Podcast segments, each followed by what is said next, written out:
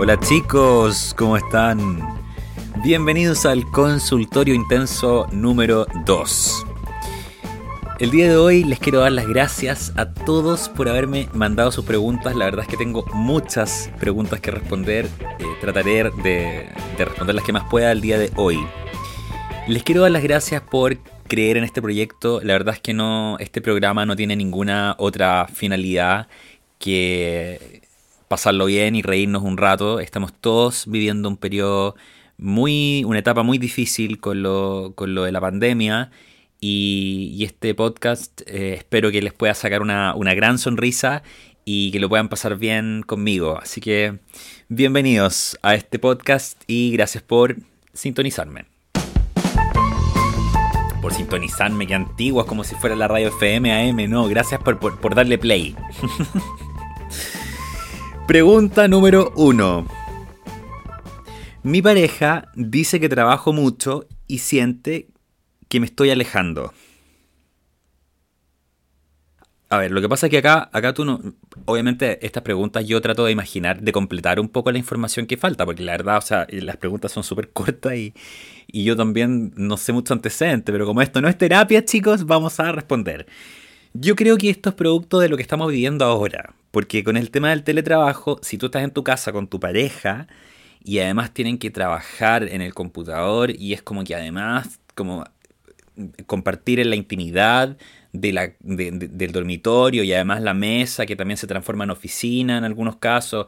Y, no, yo creo que debe ser súper agotador. Entonces, puede ser un factor el hecho del, tema del confinamiento que finalmente empieza a afectar la calidad de las relaciones. Yo creo que todas las parejas tienen el hábito de eh, la mañana tomar desayuno, las que viven juntos, y unos y se separan obviamente, o se van los dos a la pega, o uno se va a la pega, el otro se queda en la casa, no sé, eh, pero ahí se separan, se despiden, se despiden y después se vuelven a encontrar más tarde.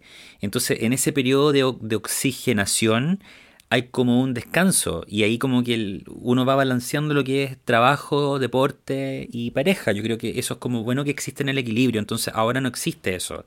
Yo creo que puede ser por eso. Y por otro lado, si es que, si es que el factor no es ese y tú estás dedicándole más tiempo a la pega que a tu pareja, yo creo que ahí tienes que replantear las cosas porque si te motiva más estar con la cabeza en el computador en vez de estar con tu pareja, es porque tu trabajo es más agradable y más llevadero que tu propia relación.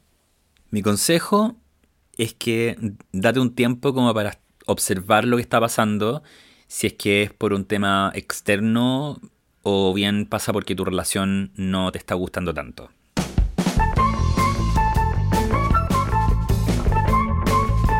Pregunta número 2. Vengo hace mucho intentando con un amigo, lo pone entre comillas, y a veces nos comemos, solo cuando estamos ebrios, pero nunca se concreta nada.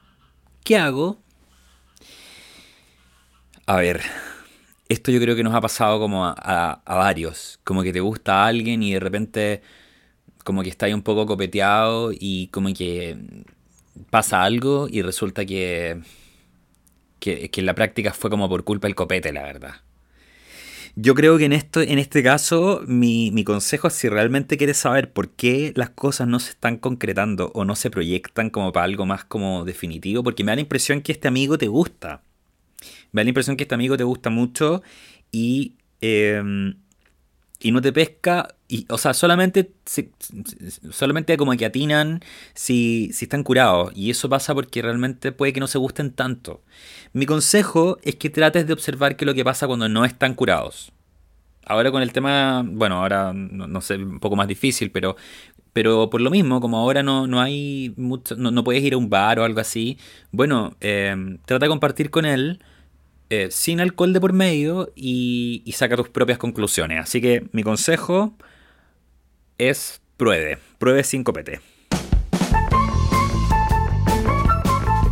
Pregunta número 3. Ah, esto es una, bueno, una pregunta que me hicieron del tema del horóscopo. Géminis, ¿loco y amoroso o Capricornio sensual y perfeccionista? La verdad es que yo, esta pregunta me la hizo una mujer. La verdad es que yo no cacho nada del horóscopo, pero yo soy Libra. Y como yo soy Libra, sé que tengo compatibilidad con Géminis. Así que, y mi, mamá también es Géminis. Y la verdad es que es un signo que yo ya conozco bastante bien. Por lo menos los Géminis conmigo se llevan súper bien. Em, si es que esta teoría del horóscopo tiene sustento real, te recomiendo Géminis todo el rato. Yo he tenido parejas Capricornio y la verdad es que no, no estamos juntos actualmente. O sea, ya son parejas que se han terminado. Entonces, eh, creo que Géminis. Géminis es una buena combinación. Si me dice una mujer, yo creo que también puede. Seguramente me está haciendo por un hombre, no sé. Eh, Géminis, todo el rato. Pregunta número 4. ¿A qué edad saliste del closet y cómo fue? Chicos, este consultorio es para ustedes, no es para mí, no es un autoconsultorio, pero bueno, si me lo están preguntando, yo como lo respeto mucho, mucho, les voy a responder. Aquí ya salí del closet. La verdad es que yo no, yo siento que no salí del closet como, como tal. Yo siento que yo nací gay. No, no, no fue como que me descubrí a los 20, a los 25, a los 30. En mi caso, yo desde chico, desde que tengo memoria, que me he sentido atraído hacia los hombres, la verdad. Y, y, y, el tema es que no sé si, si salí del closet como tal. Lo que sí sé es que cuando era chico me costó un poco porque, a ver, yo conozco chicos que han o sea, conozco hombres que han salido del, del closet a los 30 y no tuvieron ningún problema porque cuando chicos jugaban a la pelota, tuvieron polola, no tuvieron ni un, ni un drama social de nada. Y después cuando ya eran grandes, estaban con su pega, estaban viviendo solos y estaba todo bien, salieron del closet. Y eso, eso, eso, esos gays eh, son como los que lo han pasado mejor. Pero en mi caso no, porque yo desde, chiquitito que tuve expresión sexual muy gay. Entonces a mí se me notaba mucho que era gay, en todas partes. Entonces eh, tienes que también lidiar con una sociedad que en el fondo valida eh, más la figura de y las actitudes de, de un hombre masculino. Entonces, mm, en ningún momento cuando chico no tuve ninguna persona adulta, un profesor o familiar que me dijera, se nota que tú eres gay, entonces como que tenemos que fortalecerte esto para que tú seas un super gay, que sería el ideal. Yo creo que las personas que son diversas y, tienen que ser fortalecidas a todos. Todos, todos tenemos que, todos tienen, tienen tienen fuertes. Eh, hay hombres también que son súper brutos y son súper buenos para jugar fútbol. Bueno, bien, también. genial que la sociedad los fortalezca. Pero en, el caso de nosotros, en vez de fortalecernos, como que nos trataban de cambiar. Entonces, eso, eso fue muy, muy difícil y yo tuve que luchar con eso. Eh, ahora, respondiendo a tu pregunta, ¿cuándo salí del closet? Bueno, a ver, yo creo que en la, en la adolescencia, con la pubertad, obviamente que con el despertar sexual, más me sentía atraído hacia los hombres.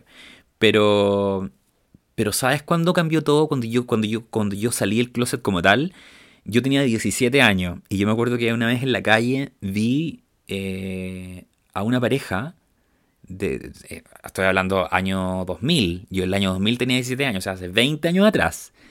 Y yo vi una pareja de dos hombres que se veían súper bien porque eran como muy bonitos y estaban vestidos como muy piola, eran como... Pero, pero eran como eh, yo, yo caché que eran pareja porque me quedaron mirando, yo los miré y, y, y, y tuve esa tincada por lo menos. Y, yo en ese momento me pasé el rollo que a mí me habría gustado estar en pareja con otro hombre. Como que, como que mm, en ese momento me hubiera gustado imaginar que me estaba tomando un café un día nublado, una tarde, un sábado, eh, en Valparaíso mirando el mar con mi pareja, con un hombre al cual yo quería amar. Entonces ya el tema no era netamente sexual, sino que yo, yo quería proyectar mi corazón con otro hombre. Y yo creo que ahí fue cuando yo eh, me, me, asumí como, como tal, como que el corazón mandó. ¿Cachai? El corazón mandó y yo creo que ahí eh, yo cambié la forma de ver las cosas, pero en mi, en mi, en mi círculo social, onda colegio, familia, las cosas no cambiaron. O sea, siempre todo siguió súper igual. Eh, con mis papás fue un poco más difícil, pero eso lo contaré en otro podcast. Así que espero haberte ayudado con mi, con mi respuesta.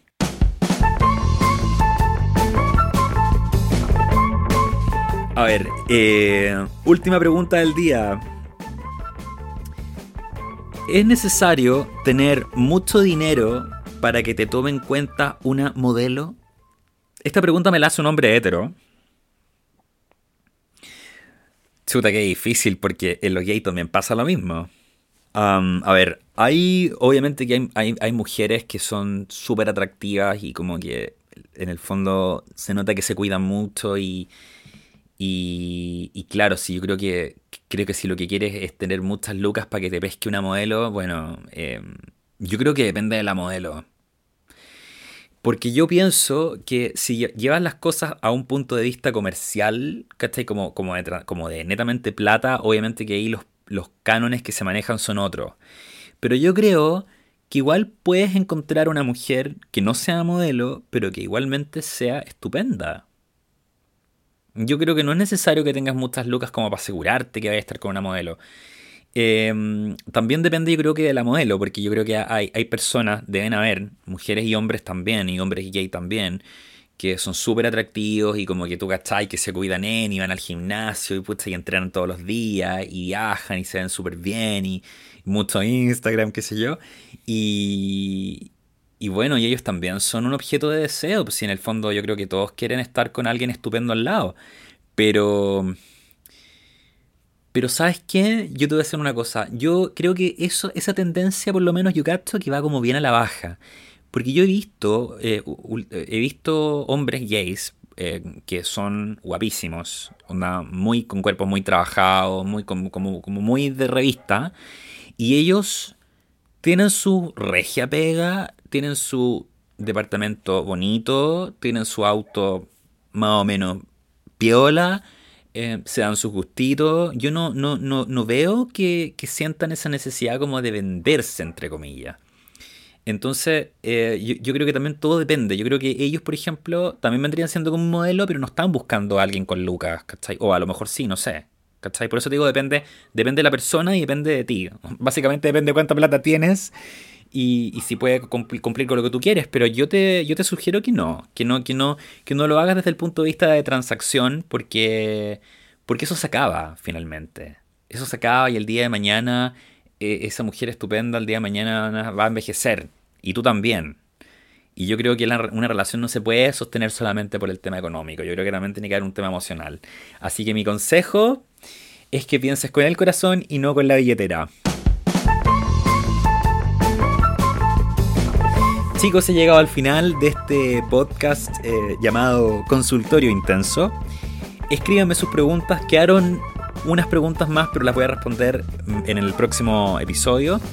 Escríbanme sus preguntas por em, el chat de Instagram, mándenme un mensaje directo. Obviamente que no va a aparecer ni su nombre, ni su Instagram, ni nada. Esto queda absolutamente en el anonimato y les responderé por este podcast. Les mando un gran abrazo y muchas gracias por darme play.